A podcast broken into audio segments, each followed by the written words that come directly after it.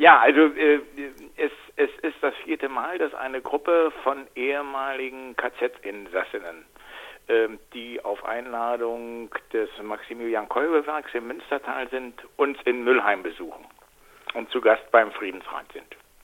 Und das sind immer äh, interessante Austausche, sehr bewegende Austausche. Und jetzt am letzten Sonntag fand also das vierte dieser Treffen statt. Das ist so der Hintergrund.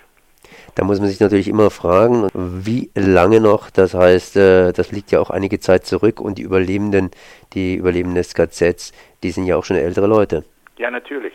Äh, es sind jetzt bei uns zu Gast gewesen Frauen in den späten 70er Jahren, die als kleine Kinder zum Teil in, in deutschen Gefängnissen gesessen haben bei ihren Müttern, die Gott sei Dank die äh,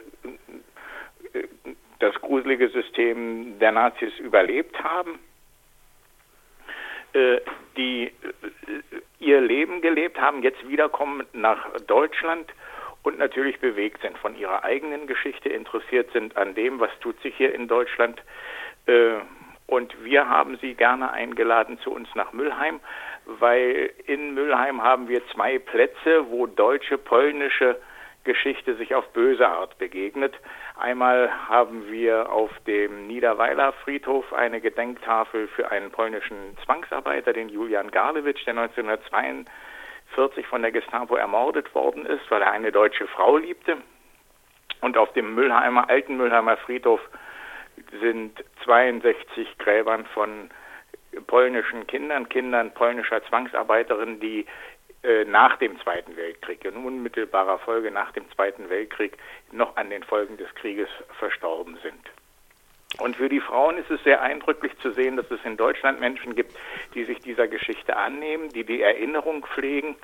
Und äh, man hat jedes Mal das Gefühl, auch ein Stück zur Versöhnung, ganz konkret zur Versöhnung zwischen Menschen damit beizutragen. Sie haben ja zu Recht gesagt, die Menschen, das heißt die Frauen sind schon älter, sie saßen als Kinder in verschiedenen KZs. Was hat man denn damals mitgekriegt? Also mein, wenn ich fünf Jahre alt bin als Beispiel, dann kriege ich ja auch nicht unbedingt so viel mit, beziehungsweise für mich ist erstmal das, was ich mitkriege, relativ normal. Ja, so haben Sie es, so haben Sie es uns auch geschildert und schildern Sie es uns auch immer wieder. Ähm, wobei bei uns in erster Linie eigentlich weniger die äh, das Gespräch über ihre konkreten Erlebnisse da ist. Erstens wollen wir das nicht wieder aufrühren oder nicht so stark aufrühren. Das ist bei den Menschen ganz unterschiedlich, äh, auch, auch ihre Stellung dazu. Äh, was wir wollen, ist aus dem Vergangenen auch ein Stückchen in die Zukunft tragen. Und wir haben ja bei uns in der jüngsten Zeit genügend Vorfälle, die zeigen, äh, äh, wozu Rassismus führt, zu welcher Gewalt er führt. Wir haben jüngst gesehen in Weil, dass eine Familie bedroht worden ist, weil sie etwas anders aussieht als andere. Und zur Nazi-Zeit war es ja genau dasselbe. Das, was bedeutet Rassismus?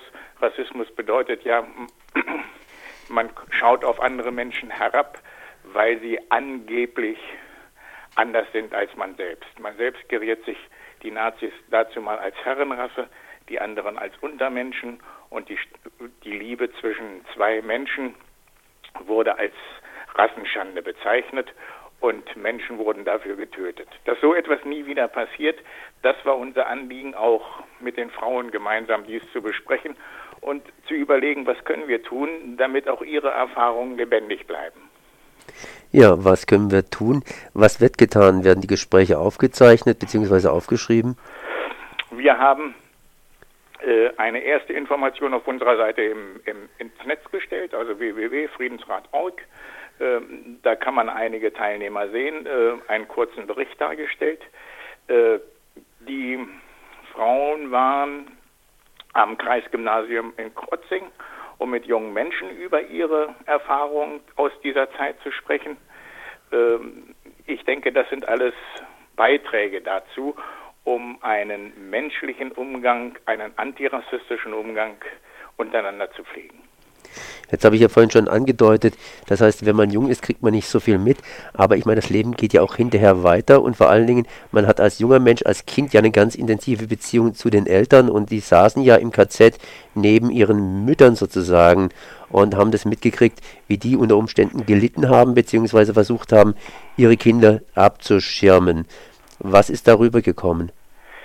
Ähm, es sind zum Teil erschütternde Szenen, weil wenn die Sprache darauf kommt, äh, die Frauen auch heute noch ähm, zu Tränen gerührt sind. Es gibt andere, die äh, das kognitiv sehr, sehr klar verarbeitet haben, sehr deutlich verarbeitet haben, nach außen hin eine harte Schale sich zugelegt haben, äh, die auch in Polen politisch gewirkt haben und noch weiter wirken in äh, Opferverbänden, äh, so auch, dass wir auch da auf ein breites Spektrum treffen und es sich nicht so, so ein eindeutig alles sagen lässt, wie haben die Frauen dieses verkraftet, außer was äh, außer Frage steht, äh, das sind natürlich tiefe traumatische Erlebnisse, die sie durch ihr ganzes Leben begleitet haben und sie auch weiterhin begleiten werden. Eine andere Frage, weshalb saßen die Mütter hier im KZ? Waren das Juden oder waren das politische Gefangene oder aus welchen Gründen? Das ist natürlich dann auch interessant in Bezug auf dessen, was man erlebt, wenn man wieder zurückkommt nach Polen. Äh, auch das wieder ganz unterschiedliche äh, äh, Gründe. Zum Teil, äh, weil sie äh, Lebensmittel versucht haben zu bekommen. Sie waren ja zum Teil hier als Zwangsarbeiterin eingesetzt. Äh, sie waren politisch verfolgt, sie waren rassistisch verfolgt. Ähm, ja, also auch da diese ganze Palette von Gründen, von vorgeblichen Gründen, die dazu geführt haben, dass Menschen in KZs gesteckt wurden. Und äh, was ist dann mit den Kindern passiert? Ich meine, die Kinder sind ja dann später nach dem Zweiten Weltkrieg zurück nach Polen. Wurde das irgendwie negativ ausgelegt? Kann ich nicht sagen.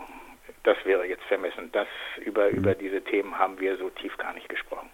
Wenn man als Kind im KZ sitzt, dann hat man ja zum Teil wenig zu essen. Ich nehme an, Sie haben wenig zu essen gehabt. Gab es irgendwelche gesundheitlichen Nachteile? Äh, sie waren zu, natürlich unterernährt, wie ganz viele unterernährt waren. Äh, sie hatten äh, Skorbut zum Teil. Äh, All das wurde peu à peu aufgeholt, nachgeholt. Die meisten, Gott sei Dank, haben keine bleibenden körperlichen Schäden erlitten. Kinder im KZ, was ist denn passiert, wenn die Eltern gestorben sind bzw. umgekommen sind? Kann ich, kann ich nicht beantworten, die Frage. Also nicht aus den konkreten Treffen, äh, die, wir, die wir hier mit den, den Frauen gehabt haben. Wir kennen sowas äh, äh, äh geschichtshistorisch, äh, ja, äh, beispielsweise im Buchenwald äh, wissen wir, nackt unter Wölfen äh, ist so ein Fall, wo gezeigt wird, wie Kinder von anderen KZ-Häftlingen geschützt worden sind, damit sie nicht den Nazis in den, in den Tod getrieben wurden. Aber wie das die polnischen Frauen hier erlebt haben, dazu kann ich konkret nichts sagen. Jetzt natürlich nochmal die andere Frage. Das heißt, die, die Frauen, die sind noch relativ äh, jung. Das heißt, äh, wie alt sind sie jetzt nochmal im Durchschnitt so etwa? Die sind Ende der 70er, Anfang der 80er. Sie sind also als zwei, ein, zwei, dreijährige äh, noch in den KZs gewesen oder in den Gefängnissen hier in Deutschland. Das ist natürlich sehr jung, aber man kann da schon einiges erleben und vor allen Dingen, man kriegt ja natürlich dann von den Eltern auch einiges mit und beschäftigt sich intensiv mit dieser Situation. Genau. Ja.